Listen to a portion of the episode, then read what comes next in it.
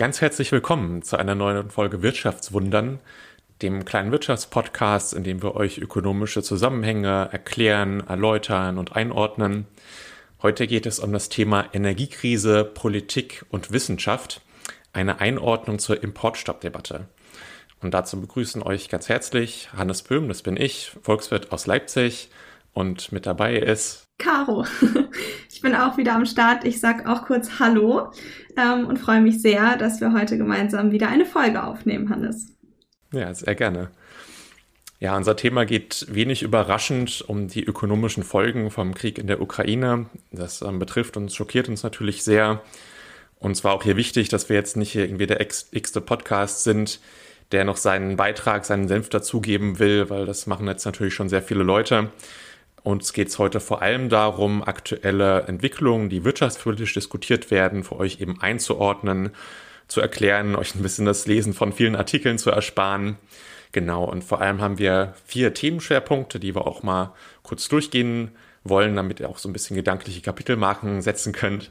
Und zwar soll es am Anfang darum gehen, was steckt hinter den derzeitigen Preissteigerungen im Bereich Energie ihr habt es vielleicht mitbekommen, Inflation und Energiepreise steigen an und ähm, wir wollen uns mit der Frage beschäftigen, muss man sich jetzt wieder Sorgen machen um die Inflation oder nicht. Dann soll es zweitens darum gehen, wie hat die deutsche Politik bisher auf steigende Energiepreise reagiert, Stichwort Entlastungspakete. Der dritte Punkt wird dann sein, wie wird die Frage, ob wir ein Embargo auf russische Energie verhängen sollten, gerade diskutiert? Also wie ist hier die Interaktion zwischen Politik und Wissenschaft und die wissenschaftliche Politikberatung an dieser Stelle? Und ähm, zum Schluss soll es um eine Maßnahme gehen, die ist vielleicht noch nicht so weit diskutiert, aber natürlich schon bekannt. Und zwar eine Art Zwischenmaßnahme zum kompletten Embargo auf russische Energie, nämlich die Verhängung eines Importzolls auf russisches Gas. Und wie das funktioniert und was das bringt, äh, darum soll es am Ende gehen. Aber steigen wir mit unserem ersten Punkt ein. Was steckt hinter den Energiepreissteigerungen der letzten Wochen, Caro? Genau, da haben wir auch äh, letzte Woche oder bei der letzten Folge, Entschuldigung, schon ganz ausführlich drüber gesprochen. Und momentan liegt die Inflation bei äh, 7,3 Prozent. Ich hatte das nochmal nachgeschaut. Das sind jetzt die letzten offiziellen Zahlen aus dem März quasi. Wir sehen also, dass die Inflation weiterhin steigt. Und äh, möchte ich jetzt einmal kurz ausführen, was jetzt konkret eigentlich dahinter steckt, vor allem jetzt eben auch seit dem Angriffskrieg von Putin auf die Ukraine. Wir sehen nämlich, dass jetzt ganz stark die Rolle von Unsicherheiten und auch Unklarheiten zu zukünftigen Handelsbeziehungen zunimmt und dass eben auch das Energieangebot in der Zukunft sehr unklar ist. Und diese Rolle der Unklarheiten, ähm, das hat sich jetzt nochmal verstärkt seit dem Angriffskrieg und das äh, ja, muss man auf jeden Fall im Hinterkopf behalten. Das bedeutet, die Energiepreise sind super hoch geworden, noch weiter angestiegen, obwohl das Angebot und die Nachfrage, also quasi das reale Angebot, Angebot und die reale Nachfrage nach Energie äh, sich überhaupt nicht verändert hat. Und das betont auf jeden Fall nochmal, wie stark diese Rolle, auch diese psychologische Komponente ist, die dahinter steckt. Und ein zweiter Punkt, den ich noch betonen möchte, was auch noch Grund für diese hohen Preise sind, ist der sogenannte Corporate Greed. Das kann man so übersetzen äh, wie die Gier der Unternehmen quasi. Und einmal ganz kurz, um zu erläutern, was eigentlich dahinter steckt, äh, anhand von zwei Beispielen. Also einerseits haben wir ja gesehen, dass beispielsweise die Gewinnmargen der Mineralölkonzerne und auch der Raffinerien, also die, die letztendlich aus dem Rohöl den Sprit machen, die sind überproportional stark gestiegen und haben dann diesen gestiegenen Rohölpreis überproportional an die Konsumentinnen weitergegeben. Also das kann man so als Risikoprämie quasi bezeichnen für diese Unsicherheiten auch wieder, ähm, die ich eben schon erläutert habe. Und deshalb halt Robert Habeck jetzt beispielsweise auch das Bundeskartellamt gebeten, das mal zu überprüfen. Ein anderes Beispiel für diese Corporate Greed ist zum Beispiel im Bereich der Mehrwertsteuer. Ähm, da gibt es zum Beispiel ganz oft das Gegenargument, dass eine solche Mehrwertsteuersenkung gegen diese steigenden Preise sehr unwahrscheinlich an die Konsumentinnen von den Unternehmen weitergegeben werden würden. Dafür gibt es auch gar nicht so eine richtige Garantie, dass man dann diese Mehrwertsteuersenkungen quasi in den Preisen wiederfindet. Und auch das wäre äh, ein solches Beispiel. Aber diese beiden Punkte, also zu diesen Unsicherheiten äh, und Unklarheiten und auch Corporate Greed, findet man in den aktuellen Inflationsdebatten gar nicht so viel wieder. Und auch in den Entlastungspaketen der Bundesregierung hat das noch nicht so eine große Rolle gespielt. Dazu werden wir aber später noch was ähm, erklären.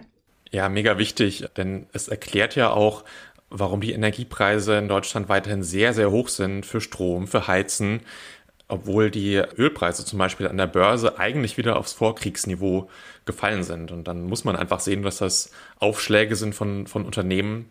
Ähm, genau, und das ist einfach wichtig zu, zu wissen, diese Unterscheidungen. Genau. Gleichzeitig gilt auch das, was wir in der letzten Folge schon betont haben. Die Ökowende, also Maßnahmen im Bereich Klimaschutz, die sind es ähm, wiederum nicht, die primär die Preise treiben.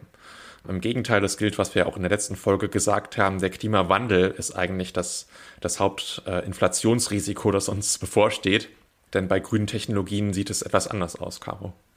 Genau, also können wir nochmal drei Punkte festhalten. Die grünen Technologien spielen tatsächlich nur eine ganz marginale Rolle bei der Preisbildung. Das wahre Problem sind und bleiben auch die fossilen Energieträger und vor allem eben unsere Abhängigkeiten davon.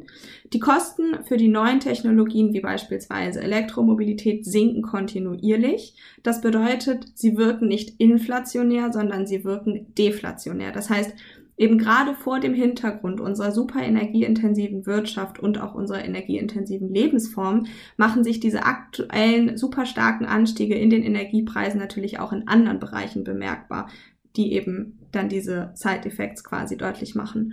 Und ein dritter Punkt noch, ähm, was wir auch sehen können, ist, dass der CO2-Preis eigentlich wie einen Rückkopplungseffekt hat. Ähm, weil dadurch, dass wir immer weniger in klimaschädliche Produkte investieren, können dadurch langfristig die Preise gesenkt werden. Und das gleicht dann im Endeffekt die Verteuerung durch den CO2-Preis jetzt langfristig auch wieder aus. Und genau diese langfristige Perspektive, genau das ist total wichtig, um sich eben auch mit diesen Unsicherheiten zu beschäftigen, von denen ich eben schon äh, gesprochen habe. Und im Umkehrschluss, wie Hannes eben schon gesagt hat und was wir auch in der letzten Folge betont hatten, Business as usual ist eigentlich der ultimative Inflationstreiber. Ja, nichtsdestotrotz, ähm, es gibt natürlich wieder auch in der Geldpolitik eine wilde Debatte, was die Europäische Zentralbank jetzt zu tun oder zu lassen hat. Äh, auch hier fordern neoklassische Ökonominnen quasi wie immer, quasi reflexhaft, mal wieder ein Ende der Geld- und Niedrigzinspolitik, so wie sie derzeit betrieben wird. Und einige verweisen dabei auf die USA, wo es so ist, dass die dortige Zentralbank bereits wieder eine vorsichtige Zinswende vollzieht, das Zinsniveau langsam anhebt und dann kommt halt in die Meinung, okay, das sollte doch in Europa genauso passieren. Aber ich denke, hier muss man vorsichtig sein, denn zwischen der Inflation in Europa und der in den USA gibt es wichtige Unterschiede, die eher dafür sprechen, dass die EZB jetzt nicht sofort aus ihrer ja, eher lockeren, eher expansiven Geldpolitik aussteigen sollte. Und der erste Grund ist, mit dem haben wir auch eingeleitet, dass die Energiepreise in Europa gerade sehr viel stärker wirken als in den USA, da hier die Preise viel stärker angestiegen sind für Energie. Dazu ein zahlenmäßiges Beispiel. Da kann man die sogenannte Kerninflationsrate ähm, sich heranziehen. Das ist nämlich die Inflation ohne Energiepreise, also mit Energiepreisen rausgerechnet. Auch Lebensmittelpreise sind rausgerechnet. Und die ist in den USA bei über 6 Prozent, 6,4 Prozent, also wirklich ziemlich hoch. Aber in der Eurozone sind es nur 3 Prozent. Sprich, ein Großteil der Inflation den wir gerade sehen, ist wirklich energiepreisgetrieben. Es ist jetzt nicht irgendwie der, der Rest der Wirtschaft, der jetzt boomt oder so und ähm, alle Unternehmen erhöhen die Preise, sondern ist wirklich sehr stark durch Energie getrieben, anders eben als in den USA. Denn da kommt der zweite Grund ins Spiel, warum da die Lagen etwas anders sind. Die USA ist einfach extrem viel, ja, zyklischer, was ihre ganze Wirtschaft angeht. Es gab dort in der Corona-Pandemie nicht sowas wie Kurzarbeit oder viel weniger verbreitet als in Europa. Dort war es eher so, es wurden viele Leute entlassen, jetzt werden sie wieder eingestellt. Also sie sind damit auch viel stärker an einem Beschäftigungsniveau dran, das jetzt noch ganz anders ist als äh, vor einem Jahr und vor zwei Jahren. Entsprechend ziehen die Löhne an, der Arbeitsmarkt ist umkämpfter Ja, so dass hier natürlich auch Inflation schneller entstehen kann als in der Eurozone, wo die ganze Corona-Entwicklung viel, viel stärker gedämpft wurde durch unsere, durch unsere Instrumente, die wir hatten. Und der dritte Grund ist, dass in der Eurozone und in der EU das Lohnwachstum bisher sehr ja, gedämpft geblieben ist. Man muss natürlich immer darauf gucken, könnte das Risiko einer Lohnpreisspirale entstehen. Aber das ist, ähm, wenn man auf die bisherigen Lohnabschlüsse guckt, definitiv nicht der Fall und ja, deswegen auch kein Grund, jetzt quasi schon vorauseilend äh, die Zinsen deswegen anzuheben. Genau. Caro, möchtest du dazu noch ergänzen? Ja, ich hätte auch noch zwei Punkte, die auch genau an das anschließen, was ich äh, eben schon angesprochen hatte. Also eben gerade in Zeiten von so starken Unsicherheiten wegen des Krieges und der Energiepreise hat die Inflation eben diese super wichtige psychologische Komponente, insbesondere in Europa, die auf gar keinen Fall zu unterschätzen ist. Und wenn jetzt natürlich die Konjunktur durch, also weiter durch steigende Zinsen abgewürgt werden würde, dann wäre das natürlich in der aktuellen Lage nicht so hilfreich. Und als letzten Grund vielleicht noch, dass die Preise eben aufgrund, ja, haben wir schon gesagt, Ukraine-Krieg, aber auch noch Lieferkettenprobleme, vor allem aus China, ähm, den Aufwärtsdruck auf die Produktionskosten weiter erhöht. Und an diesen gestiegenen Preisen durch Energie und durch Lieferkettenprobleme werden Zinserhöhungen ja auch erstmal nichts ändern können. Und damit kommen wir zu unserem zweiten großen Punkt äh, in unserem heutigen Podcast. Wie reagiert die Politik auf diese erhöhten Preise, beziehungsweise einen Fokus wollen wir dabei natürlich auf die deutsche Bundesregierung setzen? Ja, innerhalb von weniger Wochen hat die Ampelkoalition hier zwei Entlastungspakete auf den Weg gebracht. Im ersten ging es mehr um ja, Einmalzahlungen an bestimmte LeistungsempfängerInnen. Zum Beispiel gab es einen Heizkostenzuschlag für bestimmte Gruppen, es gab äh, die Kindersofortzuschlag, aber es wurde relativ schnell klar, dieses Paket würde alleine nicht ausreichen. Deswegen wurde hier auch nachgebessert. Es gab ein zweites Paket. Da drin waren erstmal auch Einmalzahlungen, zum Beispiel an Erwerbstätige, eine Einmalzahlung bis zu 300 Euro und an Sozialleistungsempfängerinnen um einfach mit diesen steigenden Energiepreisen klarzukommen. Zusätzlich wurde aber auch der Bereich Mobilität in den Blick genommen mit zwei Maßnahmen, die man bestimmt schon kennt, aber die, die einen schönen Kontrast abbilden, sage ich mal so. Nämlich zuerst das ähm, 9-Euro-Monatsticket für den ÖPNV. Also für drei Monate kann man jetzt für 9 Euro pro Monat ÖPNV fahren. Aber im Gegenzug äh, gab es sozusagen auch was für die AutofahrerInnen, denn ähm, die Energiesteuern auf Benzin und Diesel äh, wurden gesenkt. Das finde ich auch echt wieder krass, ne? Also, das ist eigentlich so ein bisschen der Tankrabatt durch die Hintertür. Und auch das ist wieder mal eine klimaschädliche Subvention. Das hatten wir in unserer letzten Folge schon ausführlich ähm, erörtert. Davon gibt es insgesamt 65 Milliarden Euro pro Jahr. Daran ändert auch bisher zumindest die neue Bundesregierung erstmal nichts. Und äh, dadurch haben wir wahnsinnig verzerrte Preise und äh, dadurch werden natürlich Preise von umweltschädlichem und auch CO2-intensivem Handeln künstlich quasi gesenkt. Neben diesen temporären Maßnahmen, die Hannes ja jetzt eben auch schon aufgezählt hat, ist zumindest auch der Plan, dauerhaft eine Energiesouveränität zu erreichen, zum Beispiel durch bessere Effizienzstandards im Gebäudesektor und auch einem Heizungstauschprogramm ähm, für den schnelleren Ausstieg aus äh, Öl und Gas. Wärmepumpen spielen natürlich auch eine wahnsinnig wichtige Rolle, äh, Wärmenetze ausbauen, alles das sind auch ja, langfristigere Maßnahmen, sag ich mal, die in diesen Paketen enthalten sind. Ja, zu dem Tankrabatt durch die Hintertür, wie du es genannt hast, noch ganz kurz. Es ist ja auch eigentlich für den Krieg in der Ukraine eine wahnsinnig kontraproduktive Maßnahme, denn die Bundesregierung selbst sagt uns ja, wir sollen Energie sparen. Äh, jede Kilowattstunde hilft da natürlich und das ist ja auch ganz klar. Nur dann kann ich eigentlich keine Subvention machen, die einen sehr starken Anreiz, Benzin und Energie zu sparen, ja, quasi zunichte macht, indem ich die Preise künstlich verringere. Man könnte fast zynisch und überspitzt sagen, es ist eigentlich auch eine Quersubvention äh, für Putin, denn wir ja, manifestieren dadurch wieder diese Abhängigkeit. Wir importieren weiter Öl, ohne dass wir ähm, irgendwie einen Anreiz hätten, es zu reduzieren. Ja, und eigentlich müsste es anders sein. Eigentlich müsste es jeden Anreiz geben, fossile Energien und Energieimporte aus Russland herunterzufahren, klimafreundliches Verhalten zu belohnen. Und ähm, da wäre einfach ja die direkte Auszahlung von äh, Geld, das man einnimmt, der viel bessere Weg. Also das Energiegeld, das wir ja auch in der letzten Folge beschrieben haben, wäre einfach viel effektiver. Man entlastet alle eben direkt und dann kann man sich ja auch entscheiden, wofür man das Geld ausgibt. Wenn es unbedingt für Benzin sein muss, okay. Aber immerhin bleiben die Benzinpreise hoch und man hat zumindest den Anreiz weiter bestehend, ähm, da ein bisschen zu reduzieren. Es ist auch einfach sozialpolitisch äh, viel gezielter. Man erreicht die einkommensschwächeren Haushalte einfach stärker. Sie profitieren mehr davon. Und vor allem, was ich immer sehr wichtig finde an diesem Energiegeld, ist es sichtbar. Ich, ich sehe auf meinem Konto, ja, da sind jetzt irgendwie 100, 300 Euro, die mir die Regierung überwiesen hat. Das ist irgendwie da, das, das sehe ich, das nehme ich wahr. Und andere Maßnahmen, ich habe hier immer gerne das Beispiel vom Arbeitnehmerpauschbetrag, ähm, wo ich mir selber nicht richtig merken kann, was der eigentlich macht und wie hoch der bei mir gerade ist oder so, den, den nehme ich nicht wahr, wenn der jetzt äh, irgendwie angehoben oder entspannt wird. Aber dieses Energiegeld ist einfach eine Maßnahme, die man wahrnimmt. Und das, finde ich, macht sie neben allen anderen Argumenten einfach zu der Maßnahme, die in solchen Zeiten, sei es, äh, sei es Krieg, sei es äh, aber auch Klimawandel, eigentlich unser Weg sein muss, um klimaschonendes Verhalten und sozialen Ausgleich zusammenzudenken.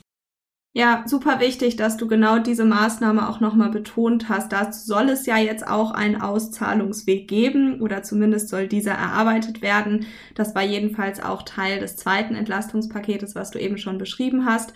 Vielleicht noch das Osterpaket, das könnte man auch noch nennen in diesem Zusammenhang. Damit will Robert Habeck ja jetzt den Turbo bei der Energiewende anschmeißen und den Ausbau von erneuerbaren Energien nach vorne bringen.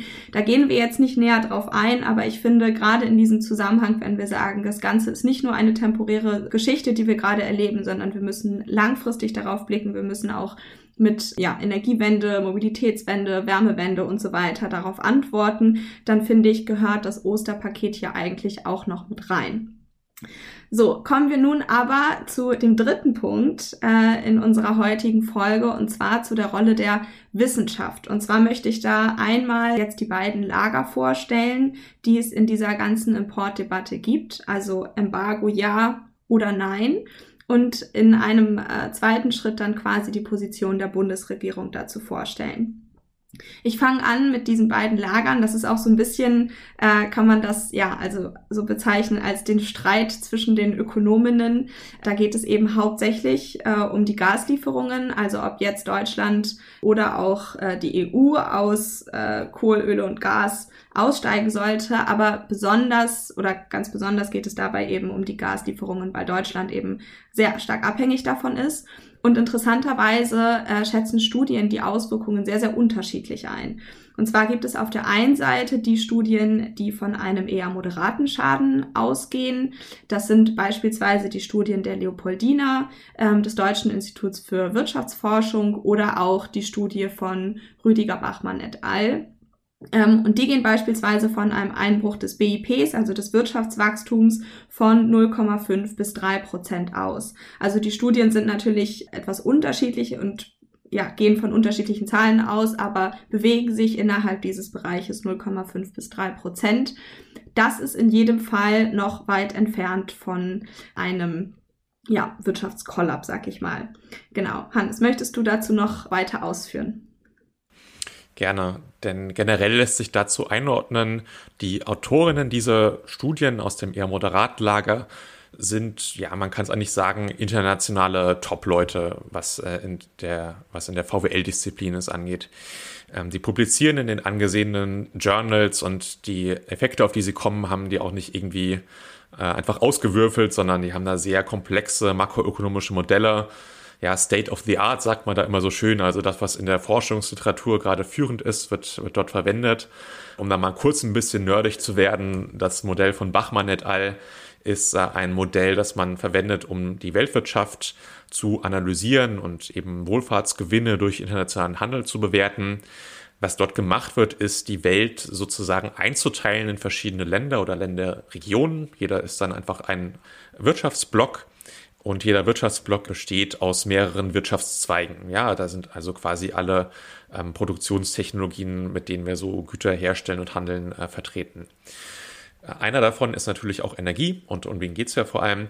Sprich, das Modell prognostiziert sozusagen, was passiert, wenn Energie als ein Inputfaktor in dieser Modellwelt, in, diesen, in dieser Vernetzung der Wirtschaftsblocks sozusagen äh, heruntergefahren wird und eben ganz konkret, wenn Russland aufhört, Energie zu liefern an Europa. Und so kann man dann eben bewerten, ähm, wie ist das Modell sozusagen mit Energie äh, als Inputfaktor, wie ist es ohne und den Unterschied ähm, sich anschauen und gucken, auf welche Effekte man kommt.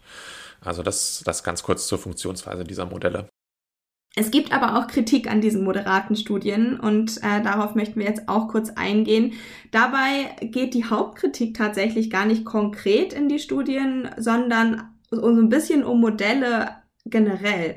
Und das ist ganz interessant. Und zwar stellt sich natürlich die Frage, ob ein Modell überhaupt, egal wie mathematisch vollgepackt oder komplex es letztendlich ist, eine solche wichtige Entscheidung mit einer so krassen Tragweite abbilden und, äh, und berechnen kann. Und es stellt sich auch die Frage, kann ich in einem solchen Modell etwas untersuchen, was noch nie in der Art vorgekommen ist? Also quasi einen kompletten Energieimportstopp aus Russland.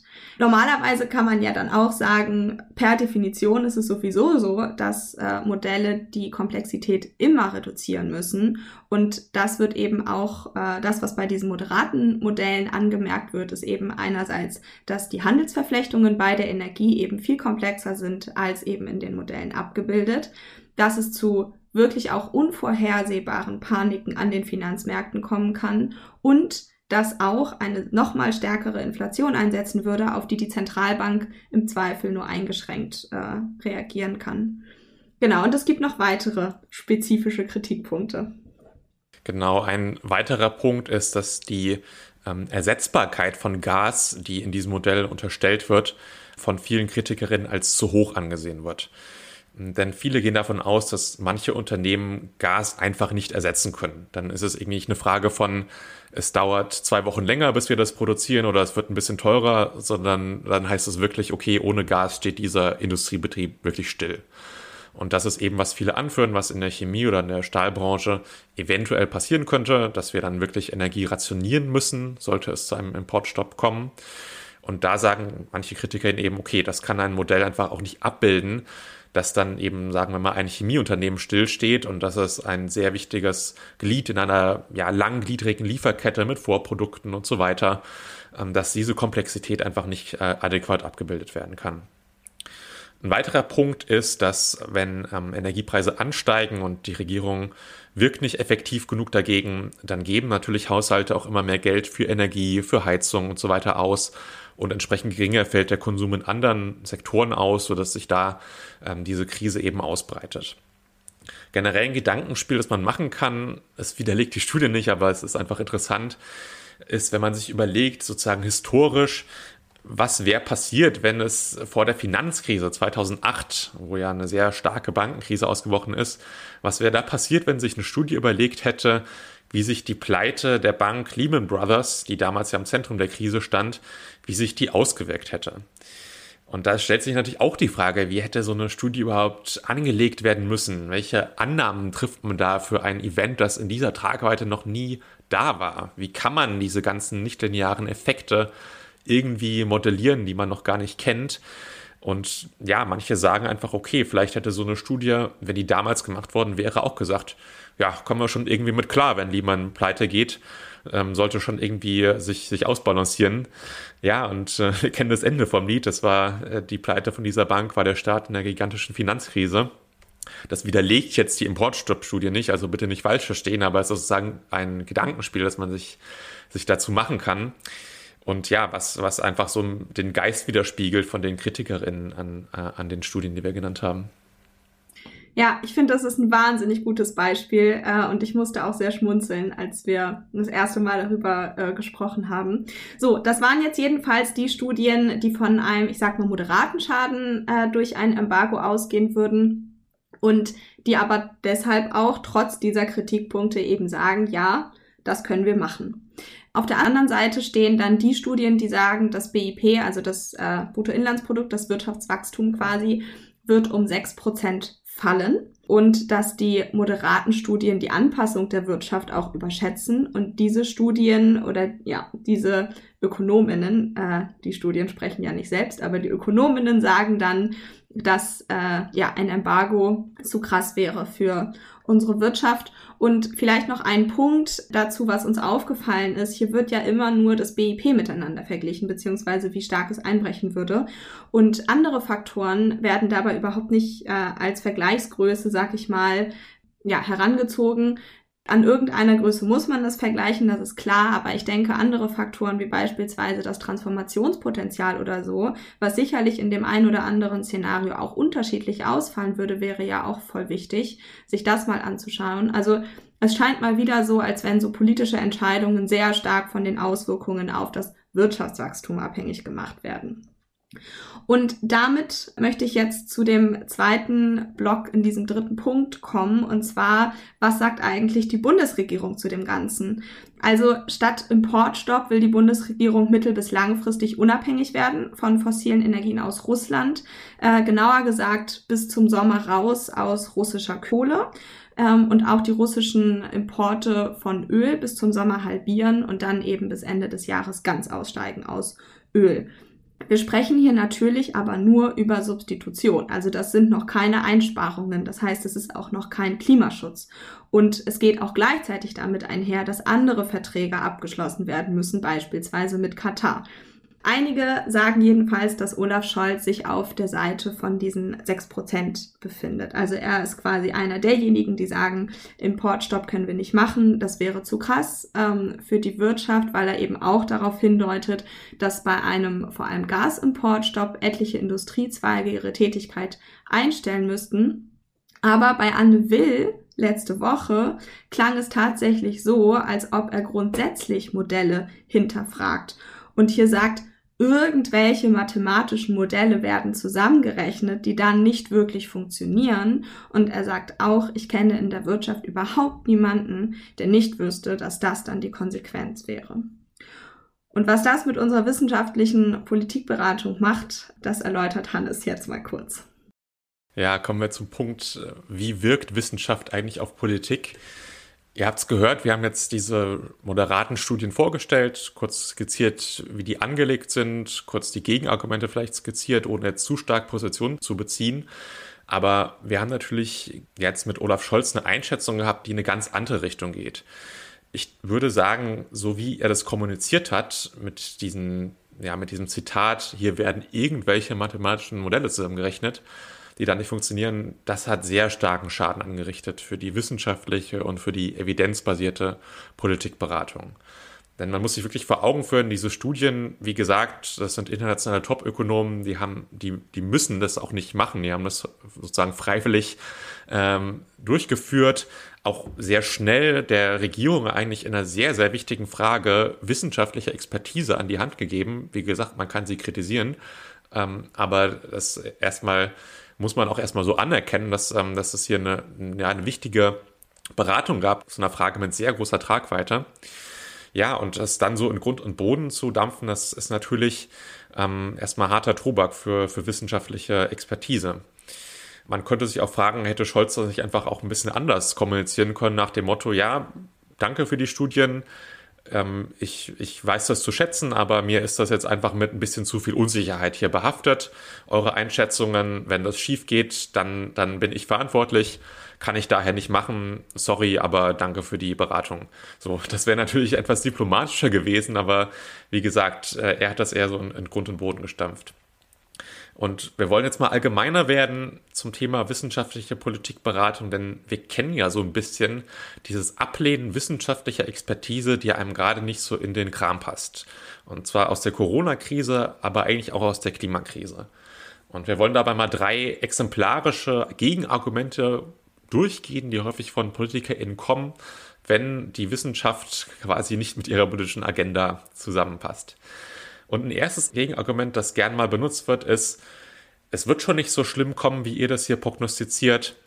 Und falls es doch so schlimm kommt, dann handeln wir eben erst, wenn es soweit ist. Also das kennen wir klassisch aus Corona, ja, die nächste Welle wird schon nicht so schlimm oder aus der Klimakrise, das ist doch alles nicht so schlimm, was hier prognostiziert wird.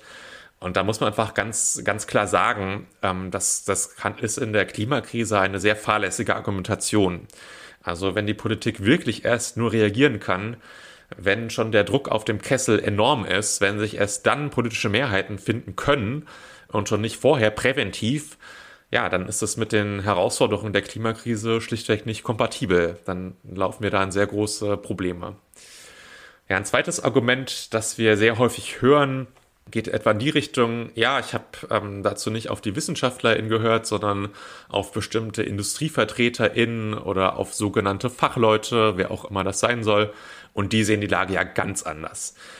Und hier muss man sich auch die Frage stellen, okay, wer sind diese IndustrievertreterInnen und beraten die dich wirklich so neutral, wie das hier wirken soll? Denn gerade jetzt in dieser Importdebatte Klar, dass die chemische Industrie sehr laut schreit, dass das ein gigantischer Schaden wäre, ist klar. Für die kommen da wirklich hohe Kosten auf sie zu. Nur dann sollte man sie auch nicht als neutrale, ähm, unvoreingenommene ExpertInnen sozusagen zitieren, die deine Entscheidungen informieren als politischer Entscheidungsträger. Denn es hat einfach ein Interesse und Wissenschaft hat eigentlich ähm, das, das unschlagbare Argument, dass sie unvoreingenommen mit den besten Methoden, die wir einfach haben, dich informieren soll und, und nicht voreingenommen sein soll. Genau. Und ein letztes Argument, das einfach auch immer wieder ein Klassiker ist in solchen Fragen, ist äh, die Ablehnung mit der Begründung, diese Studie ist ja mit Unsicherheit behaftet. Das, das können wir nicht machen. Und auch hier muss man, denke ich, ganz klar widersprechen, denn jede wissenschaftliche Studie ist per Definition unsicher. Das ist schlichtweg die Methode des wissenschaftlichen Arbeitens. Und das solle auch so sein, dass gesammelte Erkenntnisse immer falsifizierbar sind, also widerlegbar dass sich das verändert, dass wissenschaftliche Evidenz sich auch erst erhärten muss, dann kommen neue Evidenzen, die es vielleicht in eine andere Bahn lenken. Also es ist immer ein Prozess in Bewegung, es ist immer ein Prozess mit Unsicherheit, aber deswegen dürfen sie nicht von, von Grund auf ablehnen. Und das wollten wir einfach mal deutlich machen, wenn diese Motive sieht man einfach sehr, sehr häufig, sei es äh, Klima, Corona oder jetzt ähm, Importabhängigkeit. Genau, deswegen wollten wir das wirklich hier mal betonen, ähm, diese Motive vielleicht äh, sozusagen aufdecken. Genau, aber Caro, es geht noch um ein weiteres Gremium der wissenschaftlichen Politikberatung, das zurzeit Schlagzeilen macht. Ja, und das ist tatsächlich auch nochmal ein sehr gutes Beispiel dafür. Ähm, und das zeigt, dass diese, diese grundsätzliche Frage im Wortstopp ja oder nein die ganzen Ökonominnen gerade sehr, sehr stark spaltet. Und zwar geht es um das Gremium, äh, das nennt sich der Sachverständigenrat zur Begutachtung der gesamtwirtschaftlichen Entwicklung. Kurz gefasst auch die fünf Wirtschaftsweisen. Die sind äh, seit einem Jahr aber nur noch zu viert. Und um ganz kurz dieses Gremium vorzustellen, die Wirtschaftsweisen erarbeiten jedes Jahr ein Jahresgutachten indem sie quasi Empfehlungen an die Regierungen weitergeben, also an die Bundesregierung und äh, Konjunkturprognosen auch erarbeiten. Und bei dem Thema Energieembargo waren sie nun so stark gespalten, dass es wirklich zu keiner abschließenden gemeinsamen Empfehlung oder Einigung dafür oder dagegen gekommen ist, die sie dann an die Bundesregierung hätten weitergeben können. Und ein paar Tage später äh, kündigte Volker Wieland tatsächlich seinen frühzeitigen Rücktritt an aus dem Gremium. Ähm, aus seiner Perspektive gäbe es zurzeit keine optimalen Voraussetzungen für die weitere Arbeit. Und das liege an dieser Pattsituation zwei gegen zwei, in der das äh, Gremium jetzt nun eben seit ja schon mittlerweile über einem Jahr steckt. Und das führt eben dazu, dass es keine klaren Mehrheiten für inhaltliche Positionen gibt. Das heißt, nun sind es nur noch drei und äh, ja, die Wirtschaftsweisen verlieren damit an Bedeutung als äh, ja eigentlich sehr wichtiges Gremium für die wirtschaftswissenschaftliche Politikberatung. Und das ist natürlich problematisch, wenn die jetzt an Bedeutung verliert. Denn auf welcher Grundlage sonst sollen denn bitteschön äh, politische Entscheidungen, die eben ja ganz viele äh, Wirtschaftsbereiche auch treffen, auf welcher Grundlage sollen solche Entscheidungen sonst getroffen werden? Und ja, diese ganzen Gegenargumente gegen die wissenschaftliche Politikberatung sind natürlich ziemlich bitter, weil wir fragen uns natürlich auch, wozu haben wir denn diese ganze Expertise an den ganzen Unis, die ganzen Thinktanks in Berlin und auch in anderen Städten, die Konferenzen, der ganze Austausch. Er stellt sich wirklich die Frage, ob das etwa nichts wert ist und nicht zählt, solange es eben nicht politisch kompatibel ist. Äh, so wirkt das zumindest ein bisschen. Nun gut, kommen wir äh, zu unserem vierten und damit letzten großen Punkt äh, in unserer Folge heute. Und zwar wollen wir jetzt noch mal so ein bisschen diese sehr schwarz-weiß Debatte, Embargo, ja oder nein, aufbrechen und eine Art Mittelweg oder eine Zwischenlösung vorstellen, die sich so ein bisschen dazwischen befindet. Nochmal ganz kurz zu dem Embargo. Ihr habt es wahrscheinlich auch in den letzten Wochen schon in den ja, Nachrichten und auch in verschiedenen anderen Medien gehört. Ein vollständiges Embargo wäre natürlich aus wirtschaftlicher Sicht das härteste Schwert und die härteste Maßnahme, die der Westen gegen Russland ähm, entscheiden könnte, weil dadurch natürlich die Zahlungen an Russland vollkommen unterbrochen werden würden. Gleichzeitig wäre aber ein Embargo auch eine ganz klare Aussage, dass wir bereit sind und auch in der Lage sind, diese erheblichen Kosten, die damit einhergehen, zu tragen, um diesen Krieg so schnell wie möglich zu beenden. Auf der anderen Seite gibt es natürlich auch Zweifel daran, ob das wirklich den Krieg beenden würde und ob Russland sich dann nicht vielleicht auch andere Abnehmer zum Beispiel in China oder so suchen würde. Und deswegen wollen wir jetzt diesen Mittelweg diskutieren, um diese festgefahrene Debatte so ein bisschen aufzubrechen. Und zwar, ob man nicht auch mit der Kombination aus einem Embargo für russisches Öl und einer Importabgabe auf Gas einen Mittelweg finden könnte. Ganz kurz zur Erklärung, eine Importabgabe wäre quasi ein Sonderzoll auf die Einfuhr von russischem Erdgas oder auch Öl. Ähm, und dabei würden dann russische Energieverkäuferinnen zum Beispiel pro Einheit Gas oder pro Einheit Öl eine Strafsteuer an die EU zahlen, also zusätzlich zu den normalen Produktionskosten. Und dadurch kann man sowohl die finanzielle Unterstützung des russischen Angriffskriegs etwas reduzieren und gleichzeitig aber auch die Ausschläge bei den Energielieferungen hier in Europa und den Energiepreisen begrenzen. Ja, danke schon mal für diese einführende Erklärung wie du sagst, es ist in der Tat wie eine ähm, Strafsteuer oder ein, ein ähm, Aufschlag on top nochmal, den, ähm, den man dann bezahlen muss auf russische Energie. Jetzt stellt sich natürlich die Frage, ganz naiv gedacht, würde Russland dann nicht einfach eins zu eins seine Energiepreise erhöhen? Also gehen wir mal von dem Beispiel aus, Russland verkauft jetzt für 100 Euro pro Fass Öl ähm, seine fossilen Energien. Jetzt kommt der, der Importzoll, sagen wir mal, von 50 Euro noch obendrauf verkauft jetzt Russland nicht einfach für 150 Euro, so dass es eigentlich den, denselben Gewinn macht und wir außer einem Preisaufschlag ähm, eigentlich keinen Effekt haben. Und modellhaft gesprochen wäre das auch der Fall, wenn der Ölmarkt sozusagen ein ganz normaler Markt in perfekter Konkurrenz wäre, der geprägt ist von sehr vielen Käuferinnen und sehr vielen Verkäuferinnen und der auch ähm, sozusagen mit weniger Unsicherheit behaftet wäre, als es jetzt der Fall ist. Das ist aber, wie wir wissen, eben nicht so. Der Energiemarkt ist extrem monopolistisch, also durch große Käuferinnen und Verkäuferinnen gekennzeichnet. Denn einerseits ist Russland natürlich für Europa der größte Anbieter und Lieferant von Öl.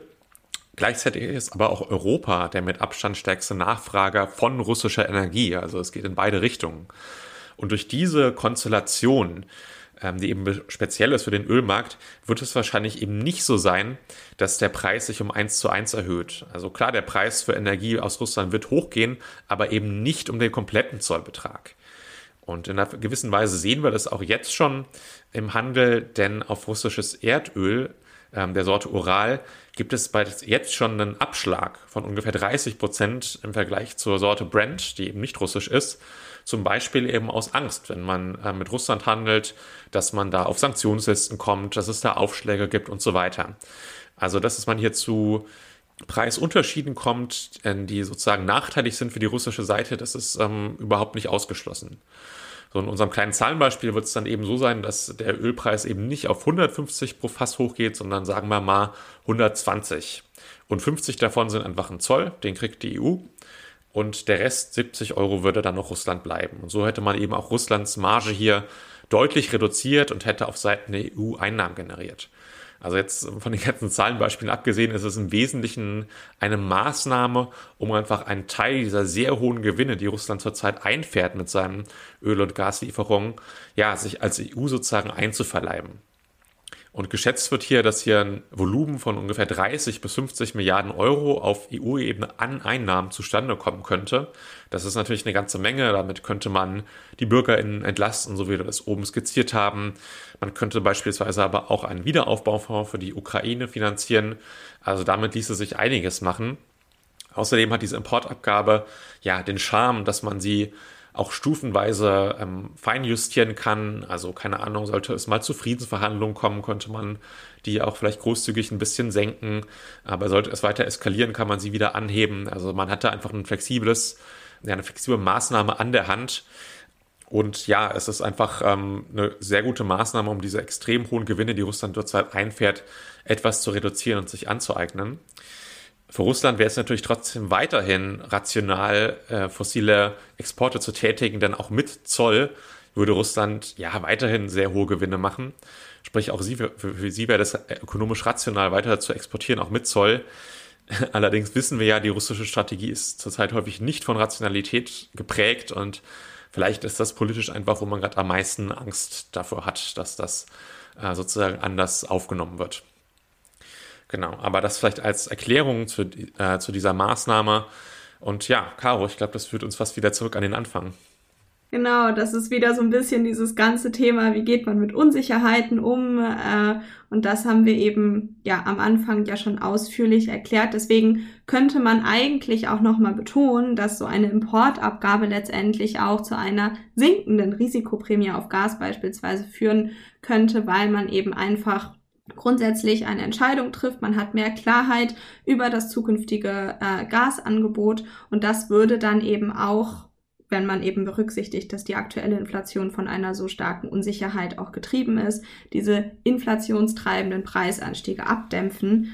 Und das haben wir ja vorhin auch schon erläutert. Aber grundsätzlich sehen wir jetzt in unserer ganzen äh, Diskussion und Einordnung, dass das ein wahnsinnig komplexes Thema ist, dass es auch auf EU-Ebene gerade echt viel Bewegung gibt zum Thema Energie. Ich habe vorgestern an so einem Webinar von Europe Calling teilgenommen, wo beispielsweise die Frage einer Energieunion äh, diskutiert wurde. Wie kann da eben auch die EU weiter zusammenrücken? Das sind alles super spannende Fragen. Äh, aber jetzt gebe ich erstmal an Hannes für, für sein Schlusswort ab. Ja, danke dir, Caro. Ist in der Tat einfach gerade super viel los und ich hoffe, wir konnten mit der Folge ein bisschen beitragen, den Überblick zu behalten und ein bisschen was zu erklären. Genau, wir wollten aber auch natürlich nochmal darauf aufmerksam machen, jetzt jenseits aller politischen Einordnungen. In der Ukraine ist natürlich immer noch Krieg und ähm, ich habe langsam das Gefühl, es ist bei uns schon so eine Art Routine eingekehrt. Ähm, es ist zurzeit auch, ja, Subjekt geworden von parteipolitischen Abwägungen. Es ist einfach Teil unseres Politikbetriebs geworden. Und das ist natürlich ähm, auch in gewisser Weise was Tragisches, denn ähm, es passieren immer noch sehr schlimme Entwicklungen dort.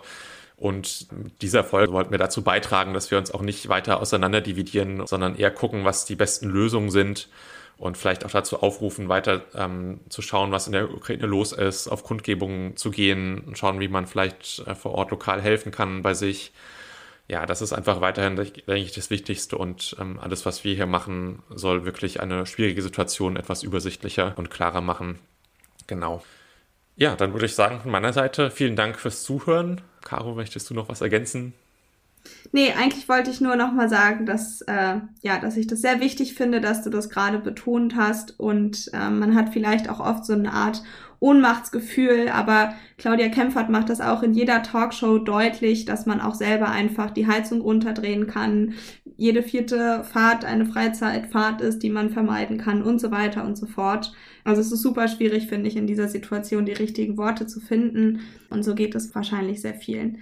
Genau, vielen Dank fürs Zuhören von meiner Seite und äh, bis dann hoffentlich ganz bald. bis bald. Tschüss. Ciao.